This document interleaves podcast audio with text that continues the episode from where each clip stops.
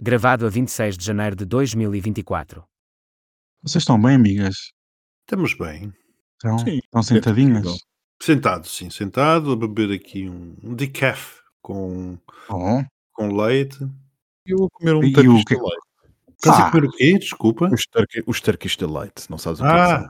ah, eu estou a beber uma água com gás, se eu arrotar durante o episódio já sabem. O que, é que- o que, é- o que é que foi? O que tu tens é arrotado, além das postas de pescada, baboseiras eh, de estabilidade política que vão ser das eleições, mas eu não vou entrar por aí. Olha, não pude por mim, Miguel, porque eu já disse, até dia 10, às 17 horas, 19 horas, peço desculpa, tudo é possível. Ninguém ainda votou, nada está decidido, nada está perdido, nada está ganho. Portanto, a estabilidade é apenas uma miragem, só vai ser confirmada dia 10. E posto isto, é tempo é de chegar o nosso genérico, nós não temos tempo para essas coisas.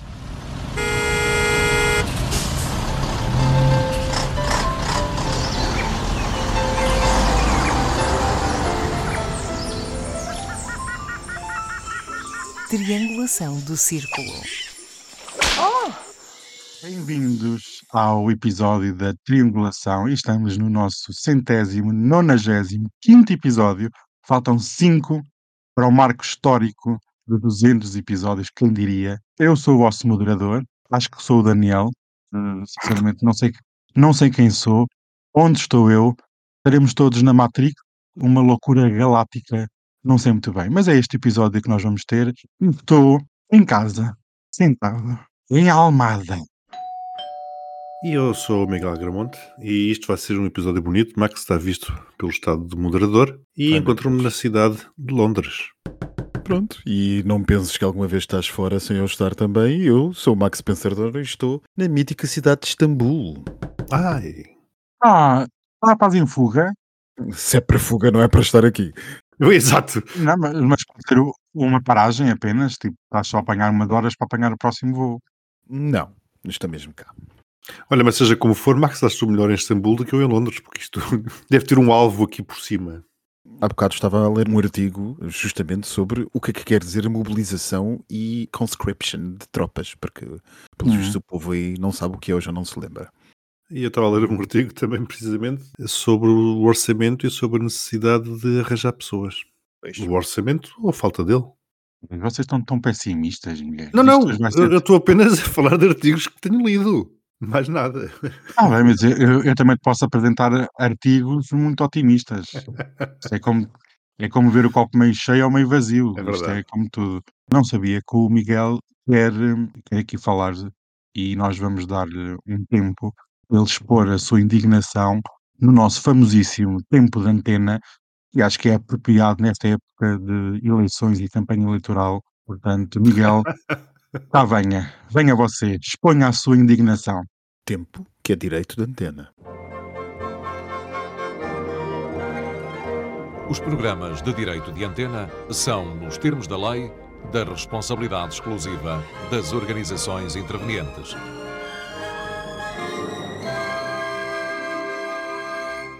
Foram subejamente partilhadas nas várias eh, redes sociais fotos de um almoço que aconteceu na cidade da Guarda e que contou com proeminentes figuras do PSD, desde Rui Rio a Passos Coelho, passando até por Paulo Rangel. Segundo as legendas das publicações nas tais redes sociais, tal foi um almoço de amigos, devido à comemoração do aniversário de uma professora do Politécnico daquela cidade, portanto, cidade da Guarda, que aconteceu na véspera da convenção da Aliança Democrática, onde, como se sabe, PSD, CDS e PPM se juntaram para irem às eleições. E também, por coincidência talvez não, para a qual nenhum daqueles dois ex-líderes do PSD foi convidado. Naturalmente que a senhora tinha mais amigos à mesa, entre os quais o famoso juiz Carlos Alexandre, responsável por vários processos mediáticos e também famoso pela sua forma de atuar e gosto por aparecer. O que me perturba é que não me parece de bom tom um juiz não exercer o dever de recato e ainda por cima aparecer em público junto de figuras de um partido que é a oposição ao PS, pelo qual José Sócrates, por si julgado, foi secretário-geral e primeiro-ministro. Desconfio que fez mais pela defesa de Sócrates do que tudo aquilo que os seus advogados fizeram até aqui. Por outro lado, passa uma imagem de promiscuidade entre justiça e política, que nunca cai bem, muito menos durante um período pré-eleitoral tão delicado como o que vivemos, precisamente pela intrusão da justiça na política, mais especificamente do Ministério Público, de quem o juiz Carlos Alexandre é tão próximo, diz-se que assina de cruz tudo o que o Ministério Público lhe solicita e que levou à admissão de António Costa e à consequente convocação de eleições, como estarão todos recordados. Portanto, se já temos um Sérgio Moro português, só falta saber quando é que haverá um atentado ensaiado a André Ventura para a cartilha continuar a ser seguida à regra. Com a extrema-direita a um passo de ficar em segundo lugar nas eleições, com manifestações de polícias nas ruas, com um Presidente da República que só tem vindo a destabilizar o país, só nos faltava uma justiça com protagonistas sem bom senso.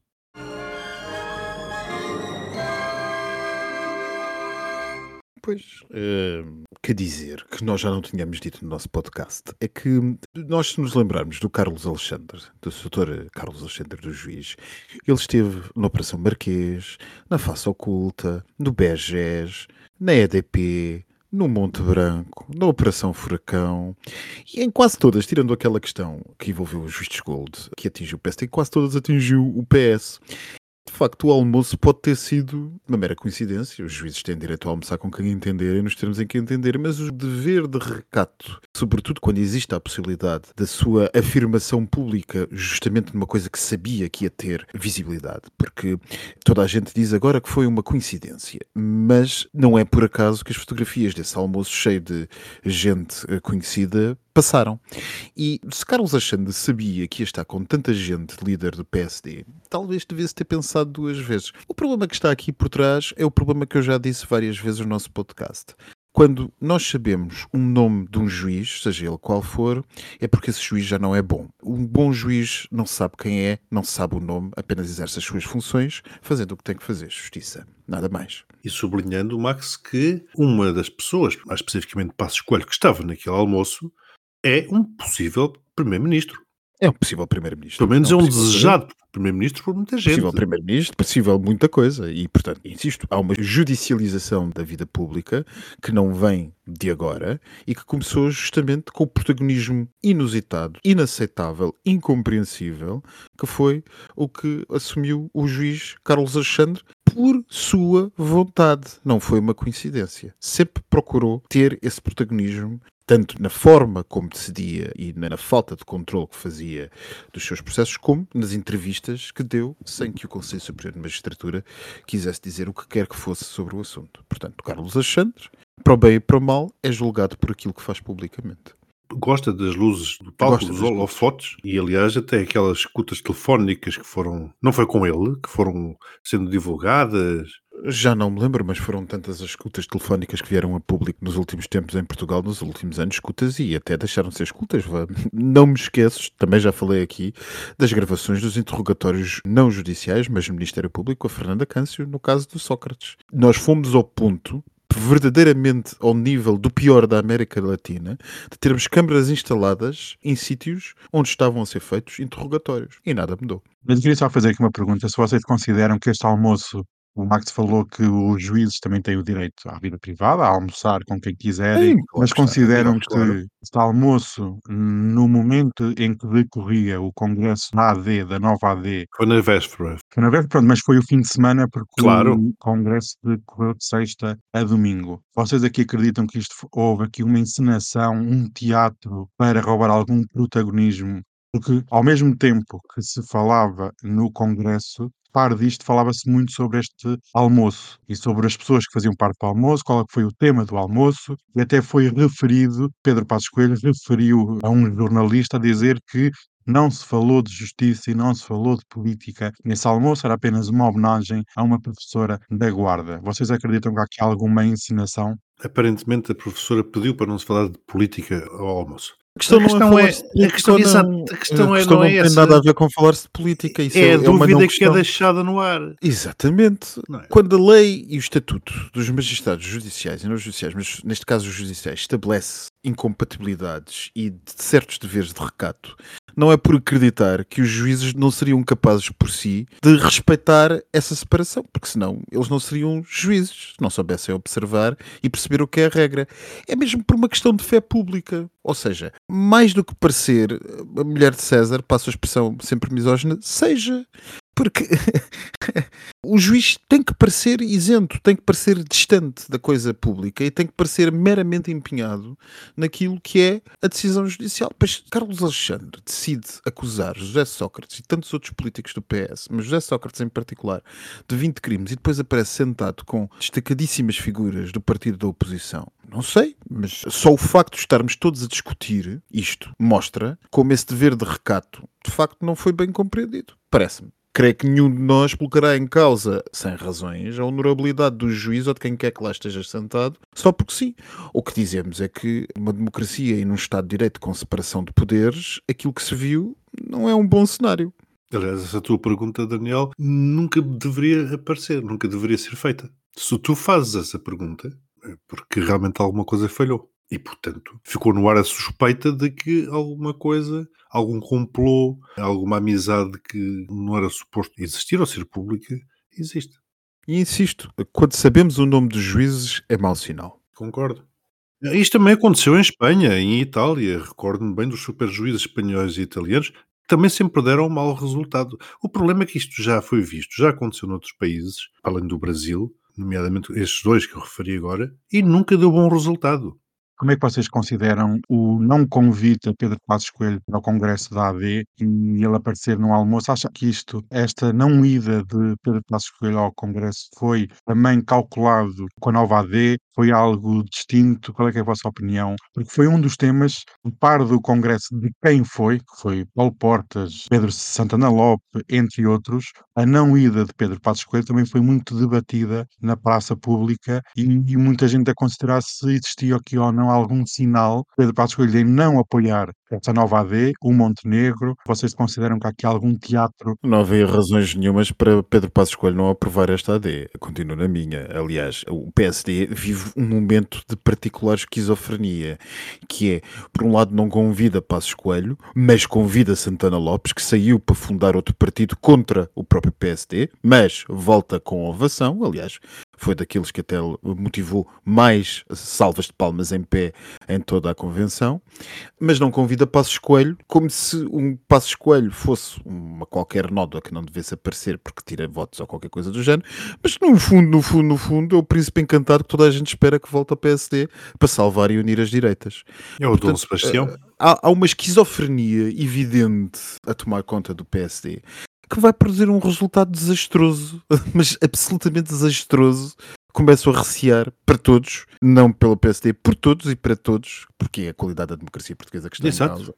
Se as sondagens valerem alguma coisa, em defesa daqueles que acham que não, elas de facto nos últimos tempos têm valido pouco, mas se as sondagens valerem alguma coisa, nós vemos um PS resiliente e um PSD que não para de cair e um Chega com uma ascensão meteórica. E essa ascensão meteórica, acrescento eu, vivendo no Algarve num viveiro de chegófilos, posso-vos dizer que aquilo corremos bem o risco da, da AD ficar em terceiro lugar e eu não sei o que é que acontece ao país se a AD por acaso fica em terceiro lugar.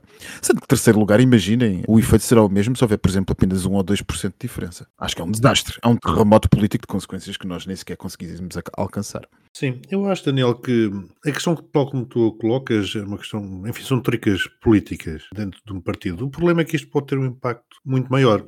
Isto pode ser a preparação para aquilo que o Max referia aqui há uns tempos e que já referimos a uns bons episódios, que é precisamente face aos resultados das eleições que eu continuo a acreditar que não trarão estabilidade, ao contrário da tua opinião, poderá fazer com que nem Pedro Nuno Santos ganhe as eleições e possa formar governo, nem tenha apoio no Parlamento para isso, nem Montenegro também ganhe as eleições e com isso se demita. E aliás, há uma terceira questão que ainda outro dia alguém me colocou, um ouvinte, que era, e já agora, Max, aproveito para te lançar a pergunta, porque acho que esta possivelmente sabrás responder, é o que é acontece se das eleições resultar uma constituição de uma Assembleia da República que não consiga eleger um presidente dessa mesma Assembleia. O que é que acontece? Porque é um cenário plausível, não é? É um cenário possível, é um cenário possível, mas terá que haver sucessivas tentativas de eleição até haver uma eleição de um presidente. Uh, Sim, mas eh, imagina que, se- que as posições se tramam de tal forma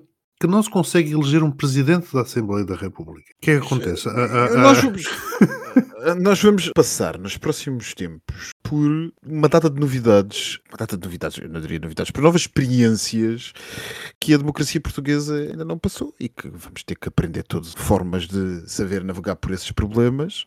E sinceramente, eu por acaso ainda não tinha pensado como é que isso ia, Pois, como é que, como é que acontecer. se sai de uma coisa dessas, não é?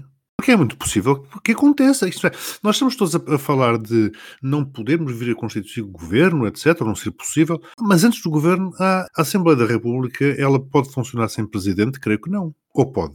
Não, o que há é uma comissão, uma espécie de uma presidência de uma mesa que indigita e que começa os trabalhos. é? isso já tivemos no passado, não é? Há aí algumas legislaturas que o presidente foi eleito com algum atraso, Sim. creio eu. Então, pronto, e o que se faz depois tem que haver uma candidatura a presidente da Assembleia da República que é eh, sempre subscrita, salvo erro, por um décimo ou uma coisa assim, valor mínimo de um décimo do número de deputados. Portanto, tem que ser esses deputados proponentes dessa candidatura e depois faz-se uma votação. E dos deputados em efetividade de funções tem que sair um presidente eleito por maioria absoluta. Se não se conseguir à primeira uma maioria absoluta na eleição desse Presidente da Assembleia da República, tem que se fazer uma segunda volta e que, salvo erro, é feita apenas entre as duas pessoas mais votadas. E se nessa segunda volta não se conseguir eleger quem é o Presidente da Assembleia da República, mesmo assim não conseguirmos uma maioria absoluta, então temos que voltar a reabrir o processo de nomeação. E portanto isto pode ser uma coisa que vai e vai e vai, até nós não, não se poder.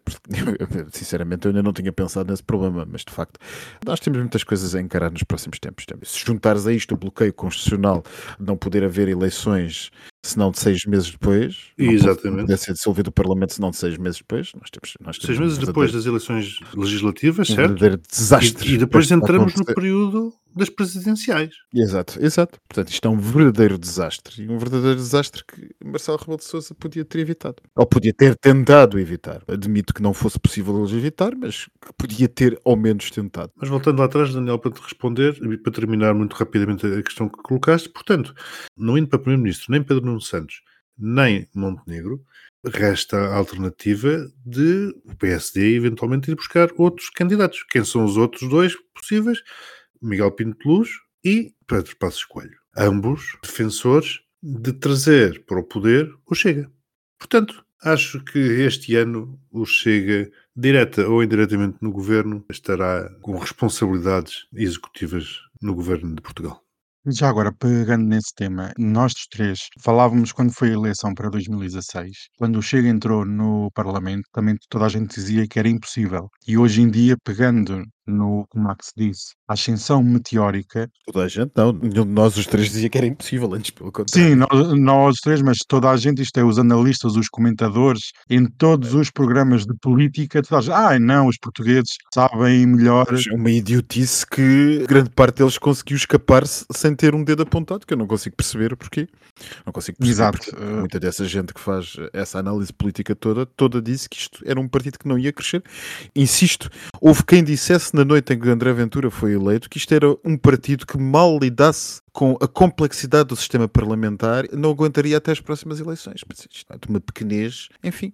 Nesse aspecto, Max, por exemplo, quando o Chega é considerado neste momento um partido de protesto, se tiver funções governativas ou se tiver alguma forma de apoiar um governo, vocês não acham que perde essa mística de partido de protesto, como aconteceu na esquerda, por exemplo, com o Bloco e com o PCP, eram considerados partidos de protesto e assim que deram o aval a uma geringonça, perderam essa mística? Se o Miguel me permitir começar, eu acho que Força, neste claro. momento a única maneira de combater o Chega e de evitar que o Chega cresça mais é fazer com que ele vá para o governo. Eu estou com Pedro Nuno Santos nisso. Eu sei que é uma tese polémica no país, é uma tese polémica lá fora com as extremas-direitas, mas para quem está desde o início a dizer que isto ia acontecer, e com muita humildade eu digo, infelizmente tinha razão, que nós íamos chegar a um ponto em que o PSD não podia governar sem o Chega. Chegámos a esse ponto. Resta saber se o Chega não ultrapassa o PSD. Desculpa, resta saber se, Se o- o, se o Chega não precisa do não PSD. do PSD para governar.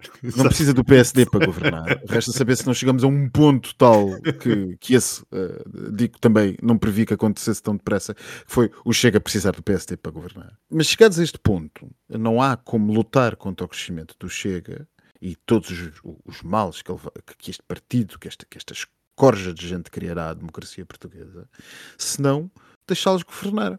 Porque enquanto eles não governarem, e não é apoio parlamentar, é governar. Governar em coligação, sozinhos Deus nos livre de tal desígnio, mas governar em coligação com quem quer que seja, de modo a que o povo, de uma vez por todas, perceba, mesmo que seja apenas uma parte dele, perceba que não há soluções fáceis para problemas complexos. E quem diz ter soluções fáceis, normalmente falhará e cometerá exatamente os erros que todos os outros cometem, porque é da natureza humana tomar posse do, do aparelho de Estado, exagerar, cometer fraudes, ser corrupto, abuso de poder, esse tipo de coisas são da natureza da gestão da coisa pública. Combatem-se. Eles não são impossíveis de combater. Agora, eles acontecem com todos os partidos, com todas as ideologias, porque eles estão ligados à pessoa humana, não propriamente à ideologia. Se bem que no caso do Chega, a avaliar pelas pessoas que lá andam, até é bem provável que fosse muito mais recorrente do que nós imaginamos. De qualquer maneira, é preciso que o povo perceba que não há príncipes encantados e, portanto, que durante os últimos anos os partidos, sucessivos partidos, foram adotando responsabilidades de protesto nas diversas épocas históricas do país e perderam essa responsabilidade de serem o partido de protesto. Neste momento é o Chega, com todos os problemas que isso tem. E eu acho que este encanto pelo Chega só passará quando o Chega tiver que decidir coisas. E quando tiver que decidir, implica preterir isto por aquilo e deixar alguém chateado pelo caminho. Sem esquecer que, uma vez mais, insisto que aquilo é uma seita, não é um partido e, portanto, não é exatamente a mesma coisa estar a comparar um partido normal Não é, não é, não é. e, e as, e as escolhas que esse partido tem que fazer com uma seita tipo chega. Eu vou um pouquinho atrás, Daniel, a tua pergunta. Eu acho que o Tribunal Constitucional, também já o disse aqui, teve muitas culpas na legalização do Chega. Vemos na Alemanha com a tentativa de ilegalização da AFD, já chegam tarde. Aqui podia-se ter evitado tudo isto com a não legalização, porque era claro que aquele partido era um partido que defendia ideias ilegais. E, portanto, há aqui, uma vez mais, por parte da Justiça, uma falha gravíssima. Quanto à questão do Chega de responsabilidades executivas, vamos ter que passar aquilo que o Brasil passou, por exemplo, com Bolsonaro, ou que os Estados Unidos passaram, com Trump, para nos apercebermos todos que, como Max dizia, as coisas não são tão perfeitas assim. Mas também vemos que depois, ainda que essas personagens tenham passado pelo poder, não foi tão fácil assim tê-las retirado de lá. Teve que vir um Lula, com todos os seus defeitos, mas também com toda aquela empatia e mobilização que consegue tirar o Bolsonaro, mas o bolsonarismo continua muitíssimo forte naquela sociedade. E nos Estados Unidos teve que vir um Biden tirar um Trump e temos à vista o que é que nos espera agora em 24, com um Trump sendo um potencial ganhador das eleições. Portanto, as coisas não são assim tão lineares. Enfim, é como quando se vai tirar um penso rápido. Se é para tirar, que se retire rápido, para doer menos. Eu acho que se nós queremos saber o que é que acontece, se esta gente for deixada sem rédea e crescer até um ponto em que possam chegar ao poder sozinhos, basta olharmos para a Polónia. E continuam aflitos para tirar o pessoal de E lá. continua uma telenovela, como disse Tusky muito bem, inacreditável num país desenvolvido da União Europeia. Eu queria aqui lançar uma última questão para vocês, que é, falou-se aqui na possibilidade até de a nova AD ficar em terceiro lugar. Esta semana ficámos a saber da corrupção ou da suposta corrupção no arquipélago da Madeira. Vocês consideram que poderá ter algum impacto na narrativa que Montenegro e a sua companhia criou perante o PS? Porque já se ouve muitas vozes à esquerda a dizer que Montenegro é hipócrita na sua atitude que teve perante Costa quando ele se demitiu e a atitude que teve em relação a Miguel Albuquerque. Consideram que realmente se pode dizer que há impacto das ilhas para o continente e isso pode realmente prejudicar e colocar a AD possivelmente num terceiro lugar? Claro que tem, claro que tem. Porque, uma vez mais, temos o Ministério Público a fazer uma ação num timing suspeito. Portanto, eu acho que sim, senhor, que vai, vai contaminar, a favor do Chega, uma vez mais, a ideia que o povo tem dos políticos. Portanto, se Miguel Albuquerque tinha alguma credibilidade, pois esta acabou de ser perdida. não falei no início, mas eu esperei para este momento, porque foi um dos temas da nossa sondagem desta semana na, na nossa página de Instagram. A nossa pergunta na sondagem foi como achas que o Ministério Público e a Polícia Judiciária devem ir à Madeira? E tínhamos várias opções. A opção menos votada foi 2,130 de Força Aérea, 11%. No entanto, como eles foram, É essa informação que o Max partilhou connosco que eu fiquei estupefacto. Eu não sabia sequer claro. que os inspectores da PJ tinham ido em Não. aviões da Força Aérea para a Ilha da Madeira. Não, meu amigo, eles foram em dois Hércules C-130 para a Ilha da Madeira para que houvesse um controle da informação e não houvesse fraudes e fugas do segredo de justiça, sendo que os jornalistas, não obstante, foram todos informados no dia anterior e foram todos em voos comerciais para a Madeira para esperar as operações policiais no dia seguinte. Portanto, nós, patos dos contribuintes, pagámos uma coisa para que ela não desse nas vistas, admito que são coisas naturais da administração do Estado, mas já agora era bom que alguém tentasse descobrir quem foi que deu, uma vez mais, com a língua nos dentes e contou a todos os jornalistas no dia antes da sua partida que no dia seguinte ia haver eh, este tipo de buscas pela Madeira. Portanto, nós pagámos dois voos de duas aeronaves da Força Aérea para nada. E foram de 630, mas não me saltaram de paraquedas, eh, Daniel. Eles a- aterraram. Era só faltar ver também o- ver os, os inspectores a, a chegarem de paraquedas à Ilha da Madeira. Mas, mas pronto, é isso, é isso que o Max diz, não é? Portanto, uma vez mais. Mas eu relembro, aqui há uns tempos, quando foi precisamente da Operação Influencer, em que se dizia que daquela vez não tinha havido fugas de informação porque a PJ não tinha sido envolvida. Hum, Hum, hum, hum, hum. Exato, exato. Mas aqui, continuando na sondagem e nos nossos resultados, foi realmente muito curioso. A opção menos votada, 11%, aquela que eu referi, é a verdadeira. A segunda opção, com 15%, tivemos de executiva da TAP a comer pato confitado. A seguinte opção foi com 30%, a dona, toda a gente conhece, Patam Palmas, Rosabeth, faxineira em Belém, Toda a gente queria a Dona Josabete de volta. toda a gente, a faxineira de Belém que paga o circo e a opção ganhadora com 44% foi de Ryanair sem mala de porão. E eu falei deste caso, Tu míticas, Dos- nem uma malazinha de porão, querem pagar o coitado nem uma malazita inspectores. tal. Ele leva uma mochila e já vai com uma mochila Mas e eu levam com uma um corneta a pensar- chegar em horas. Não, já não há, já não há. Não, não há, já não há, isso já foi de outros tempos. Mas realmente eu falei com muitas pessoas ao longo desta semana e todas elas pensaram que foram ou de TAP ou de Ryanair. Mas mesmo verdadeiramente acreditavam que tinham apanhado um avião comercial de Lisboa para o Funchal, para o aeroporto Cristiano Ronaldo. Por acaso, os sócios do Cristiano Ronaldo também estão envolvidos neste caso. Aqui um pequeno reparo que é quando a democracia não renova os seus líderes, dá nisto. O PSD governa a Madeira desde a Revolução. Portanto, muito ainda se vai falar Sim. sobre este. Dá nisto, mas insisto, o timing em que dá nisto Claro, obviamente, é é estranho. estra- É estranho. É muito estranho. Para o Ministério Público a fazer campanha eleitoral, como o IKEA, esta semana? Fica no ar estas questões que nós vamos Hum, hum. responder eh, mais à frente, porque o Marcelo Rebelo de Sousa já afirmou que nada pode fazer, porque não pode demitir este governo foi eleito há menos de seis meses, como nós aqui falávamos sobre o futuro governo nacional, Estás a falar da Madeira, não é? a Madeira pode ser um belo exemplo daquilo que nós temos Exato. agora aqui, daqui falado do continente, que é o presidente às mãos atadas, só após seis meses à tomada de posse é que pode demitir um governo. Por isso, a Madeira pode ser um microcosmos do que vai acontecer no futuro. Mas deixando estes temas mais politiqueiros, vamos realmente para Belém, para o nosso tema LGBT. Ó Daniel, eu ainda gostaria de responder à pergunta que tu fizeste e que nós acabamos por enrolarmos, como sempre, na conversa e não falámos, que foi justamente saber como é que esta questão da Madeira poderia afetar a posição da AD a nível nacional. Eu acho que a melhor resposta para isto é aquele cartaz, aquele outdoor e aquela campanha que o PSD coincidentemente pôs a circular, que diz corrupção e falta de ética já não dá para continuar. A mudança está nas tuas mãos, Luís Montenegro, Aliança Democrática.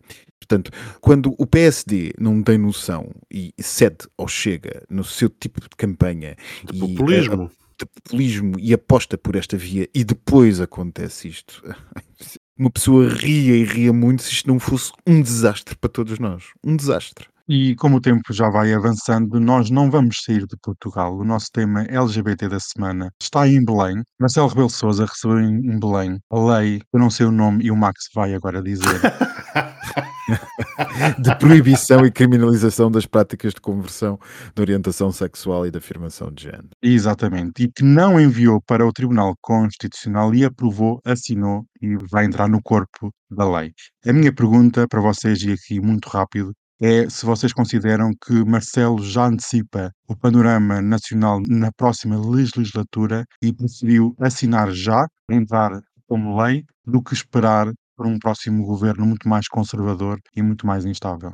Eu acho que Marcelo, de alguma forma, já antecipava a instabilidade que, no meu entender, aí vem. Porque de outra forma não se justificaria aquela pressão que ele fez para que o orçamento fosse aprovado. E Exato. com ele a execução do PRR. Esta pode ser mais uma prova disso mesmo. Aliás, estranhei a velocidade. A velocidade não tanto, mas estranhei ele não ter enviado isto para o Tribunal Constitucional. Eu estava à espera que efetivamente ele levantasse aqui algumas questões, chutasse para o Tribunal Constitucional, mandasse isto para a próxima legislatura e, e efetivamente assim não o fez. Fiquei bastante surpreendido por isso. Seja como for, fico contente, naturalmente, por a lei ter passado. Eu fico contente do ponto de vista jurídico e do ponto de vista da, da decência, mas sobretudo do ponto de vista jurídico, já que estamos a falar de um professor de direito, não via razões nenhumas para que esta lei fosse vetada.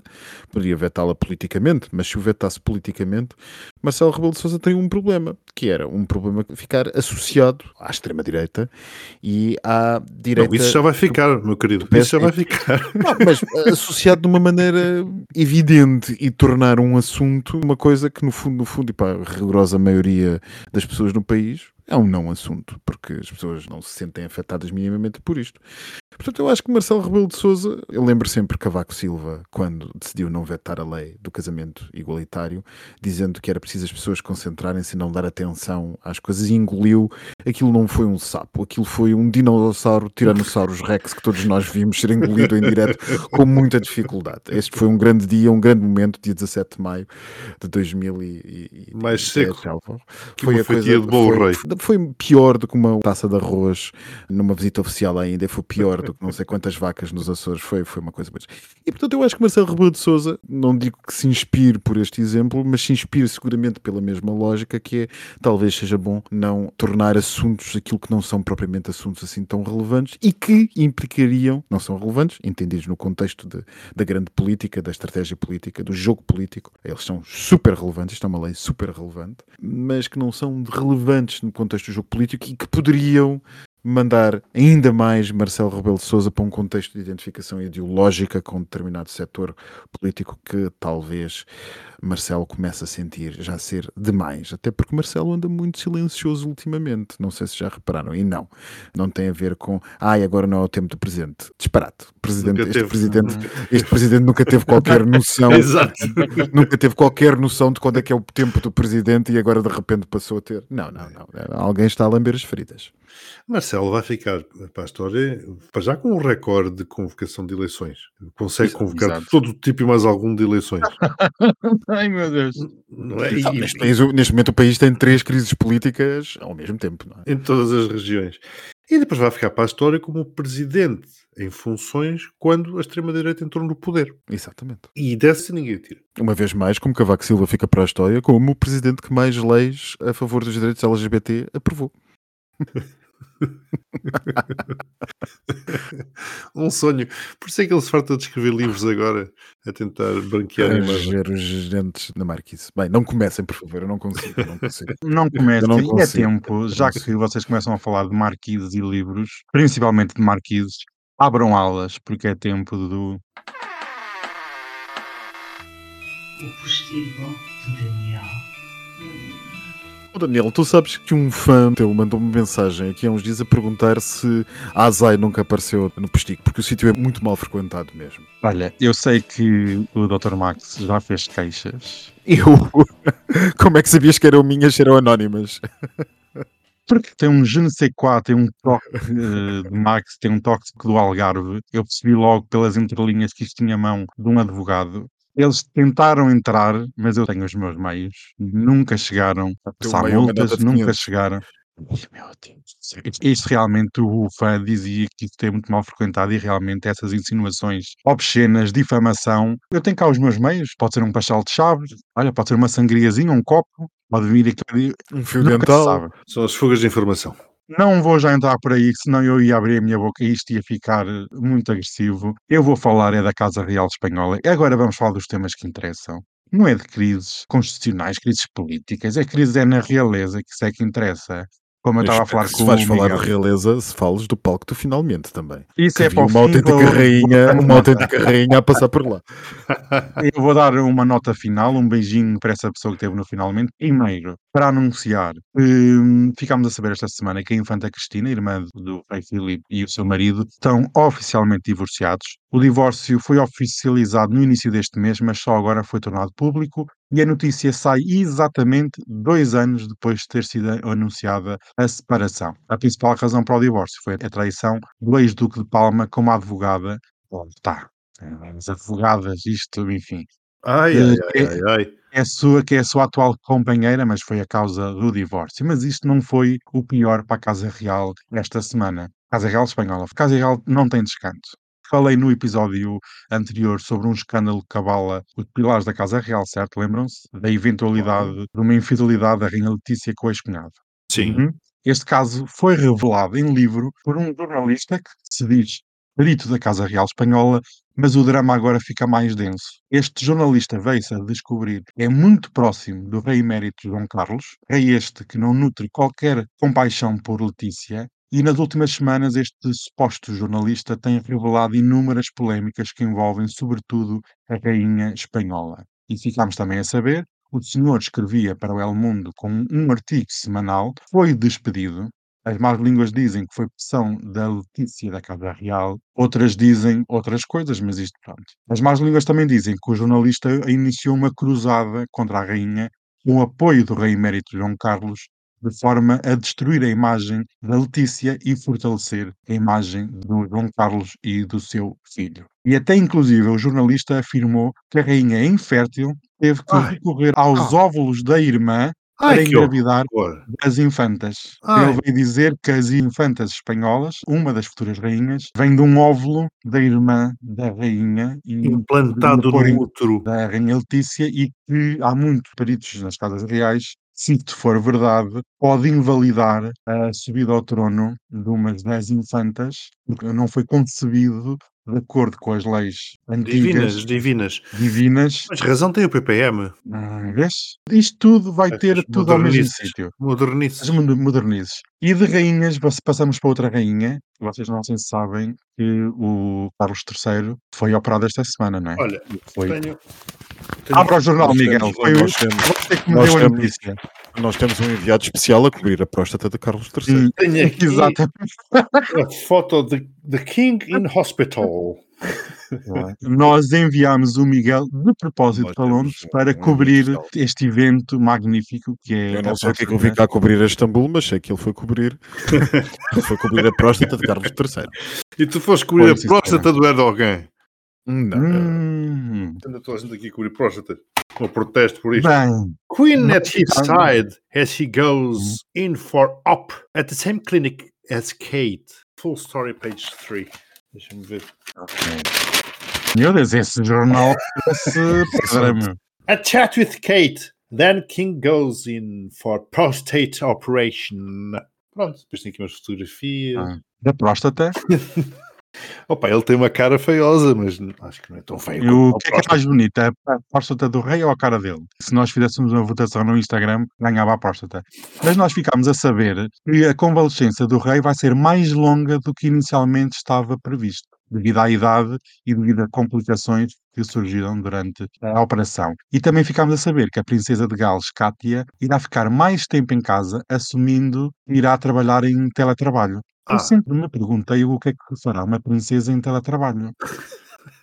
Tipo, o quê? Vai inaugurar espaços Inaugura fitas, corta fitas, em direta cozinha. Mas via Zoom? Quer dizer, está no Zoom e é um bocado estranho. Isto é realmente muita modernice. Com emoji. E hoje foi só rainhas neste episódio. Tenho mais duas. Um beijinho para a Britney Spears, que foi banida de um hotel Four Seasons nos Estados Unidos.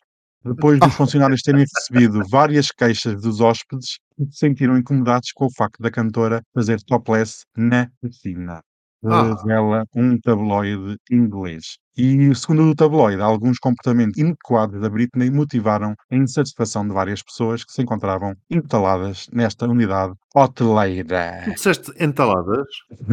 Elas estavam entaladas, gente, sei lá, entalada, in- instaladas, isto depois depende da perspectiva de cada um. Um beijinho para a Britney, ela está a ser ela própria e também quero mandar um beijinho antes de nos despedirmos. Um beijinho muito grande para uma rainha portuguesa, a Presidente da Câmara de Lisboa, Carlos Moedas, Carlos Notas, Carlos Cêntimos, depende. Queen Coins? Queen Coins, yes, please. Apareceu no finalmente esta, esta semana.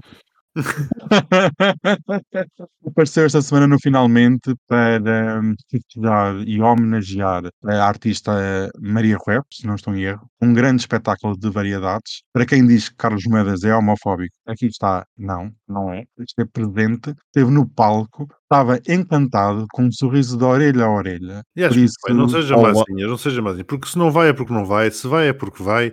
Acho. Exatamente, exatamente. Acho muito bem e é por isso que queria-me mandar aqui um beijinho para ele. Ao lado de uma grande senhora, Debbie Cristal. Exatamente. Por isso, um beijinho para o Carlos Moedas. Gosto muito, gostei muito de ver. Falou muito a boca à esquerda. Outro para a Debbie. Quem? Outro beijinho para a Debbie. Cristal. Para a Débora Cristal, Cristal, ai, Para a Débora- filha, ai, que Ah, horror, ela está é. louca, está burra a esta hora da noite. louca Outra, esta. que é que se passa com ela? Não sei. Não Isto sei eu já, eu casa. já, já, já estou a ver, não saio de casa, eu nunca vi, eu não, não sei, mas olha, um beijinho para todas elas, gosto muito. Está calada a mulher que a outra ia à margem sul e tu estavas lá porque batida no meu Mr. Gay. Mister Gay, já não Olha, eu já, olha, sabias que era o Margem Sul, aqui na Margem Sul, Claro. faz jantares com shows, Sim. tenho que ir lá experimentar. Eu já fui. Mas reabriu agora recentemente. Ah, depois de reabrir, não. Eu fui antes. Não, pois fechou, tinha festas, fechou, agora reabriu, fazem 25 euros por jantar, com direito a show. Ai, filha, Já- temos que lá ir então. Vamos as três lá. Temos que lá ir, temos que lá ir, e até estou lá a pensar a fazer a minha festa de aniversário. Olha, podemos um fazer show. um postigo ao vivo. Olha que giro, Pois é. Convida que a gente vai. temos que combinar. Sem dúvida, agora na primavera, que é a altura das flores, e nós, como somos todas umas florzinhas, temos que ir para lá. Beijinho Beijinho. para todas, Beijinho. Estão todas convidadas para a festa de aniversário do Daniel, dono do Postigo, que vai ser 25 euros por pessoa e vai ter travas. Hum, Mas olha, mas sabes o que é que eu pensei? Sabes a fragata Dom Fernando e Mas a gente Glória? come alguma coisa por 25 euros. Desculpa, é que eu vivo no Algarve e 25 euros não dá para nada no restaurante. Ah, Sei que no Norte dá para três ah, pessoas comerem. Exato. olha que já não dá, já não dá para tanta coisa assim. Pois já não dá para não depende. Está calada, mulher, que eu Pois. no outro dia fui almoçar a um restaurante na feira e gastei 19 euros por três pessoas. Portanto, não é por aí. Deu 19 euros nem uma entrada paga em Faro. 19 euros por três Meu pessoas? Como assim? Não, 19 Três euros pessoas. vezes É, 19. Não, não, não, não. 19 euros por três pessoas. 19 Ai, Mas- tens que dizer onde é que isso sem é. vinho, sem vinho, não é? Sem presunto e na feira. se- sem marisco. Ah, Foi um fast food qualquer. Não foi, não foi. Ela está a dizer que não. E Garanto uns churrasmos e umas bifanas e já está com sorte. Bifana de rato. eu um bitoque de horror. Fora o resto. Bem, beijinhos para vocês. Boa semana. Adoro toda a gente. Beijinhos. Estou amar. Beijinhos. Saber amar.